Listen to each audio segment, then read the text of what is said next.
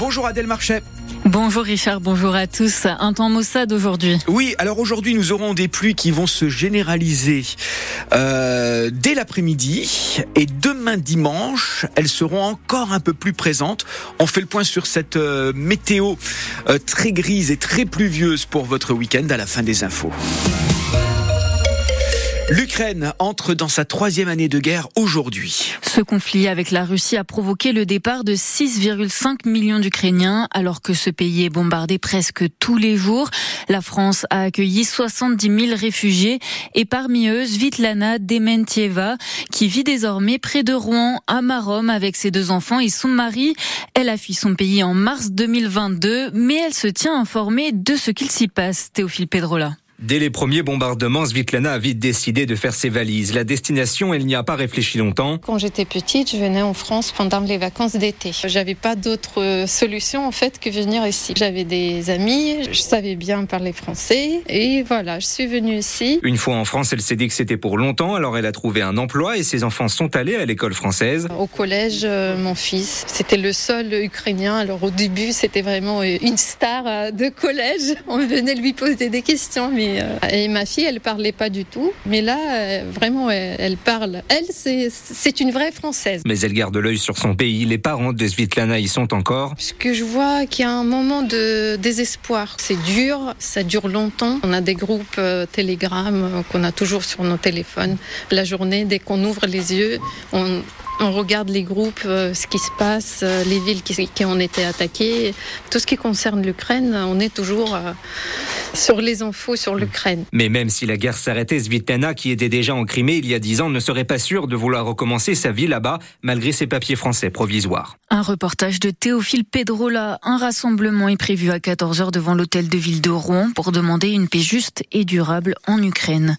Ouverture ce matin du Salon de l'agriculture dans un contexte de tension. Le président Emmanuel Macron a annoncé le, un grand débat qui devait se tenir aujourd'hui sur place. Le syndicat majoritaire, la FNSEA, refusé d'y participer à cause de la présence des soulèvements de la Terre, un collectif écologiste. L'homme qui a tué sa sœur à Saint-Nicolas d'Aliermont, près de Dieppe, jeudi dernier, est en état de mort cérébrale. C'est ce qu'annonce le procureur de Dieppe. L'homme de 41 ans a retourné son arme à feu contre lui après avoir tué sa sœur par arme blanche et blessé ses neveux de 17 et 19 ans. Un incendie a ravagé un garage de la rue d'Orléans à Évreux cette nuit vers 1h15. Les pompiers étaient encore sur place vers 5h30 ce matin pour éteindre le feu et déblayer. Aucune victime n'est à déplorer pour ce sinistre qui a mobilisé jusqu'à 34 sapeurs-pompiers. Vous avez peut-être été très embêté par les suppressions et les gros retards de trains ces derniers jours. La faute à la tempête Louis qui a provoqué des chutes d'arbres et de branches sur les voies. Ces perturbations agacent les voyageurs des trains de la région.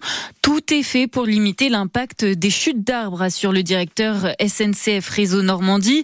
Mais Vincent Palix reconnaît que tout ne peut pas être évité phénomène climatique intense, hein, c'est la tempête la plus intense de 2024 à date, eh bien, a emporté des arbres qui se sont couchés sur notre infrastructure et euh, le temps nécessaire pour rétablir les circulations. Bien sûr, il y a eu un impact important pour nos voyageurs, nous en sommes bien désolés, mais face à ça, je peux vous assurer de l'engagement de tous les cheminots de SNCF Réseau en particulier et de tous les cheminots de SNCF. Nous avons pu engager des trains de reconnaissance équipés de bûcherons, donc c'était des trains sans voyageurs, mais qui étaient là pour s'assurer que l'infrastructure n'était pas impactée, ou si elle l'était, eh bien, elle, euh, elle était équipée de l'ensemble des acteurs susceptibles de pouvoir immédiatement intervenir pour faire les réparations nécessaires afin que les trains puissent rouler le plus vite possible derrière. Vincent Palix, le directeur de SNCF Réseau Normandie. À partir de ce midi et jusqu'à 16h demain, pas de train entre Évreux et Paris et entre Paris et Val-de-Reuil. Comptez 30 minutes en plus pour les autres trajets. Des perturbations qui ne sont pas dues cette fois aux conditions météo, mais à des travaux. La fécampoise Justine Trier remporte le César de la meilleure réalisatrice. Son long métrage Anatomie d'une chute a gagné six trophées, dont le meilleur film hier soir. Sandra Hüller, qui joue le personnage principal, est sacrée meilleure actrice. C'est la deuxième fois de l'histoire des Césars qu'une femme remporte la meilleure réalisation. Et bravo à elle. Le grand concours international de saut à la perche est de retour à Rouen. Le Perche Elite Tour débute au Kind Arena à 19h30 ce soir devant 5000 spectateurs. La star américaine Sam Kendricks, tenante du titre, sera présente.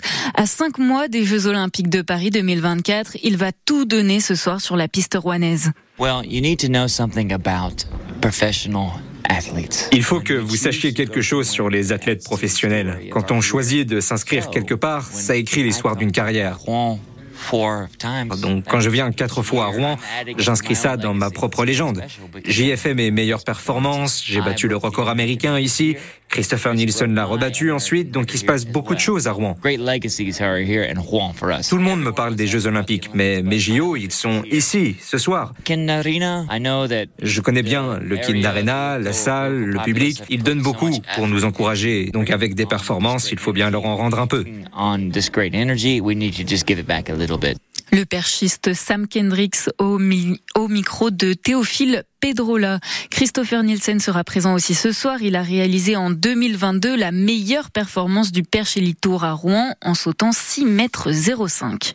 En hockey sur glace, les Dragons de Rouen vainqueurs hier soir sur la patinoire de Bordeaux 2 à 0. Après cette 42e journée de Ligue Magnus, les Rouennais terminent en première place de la saison régulière avec 6 points d'avance sur Angers.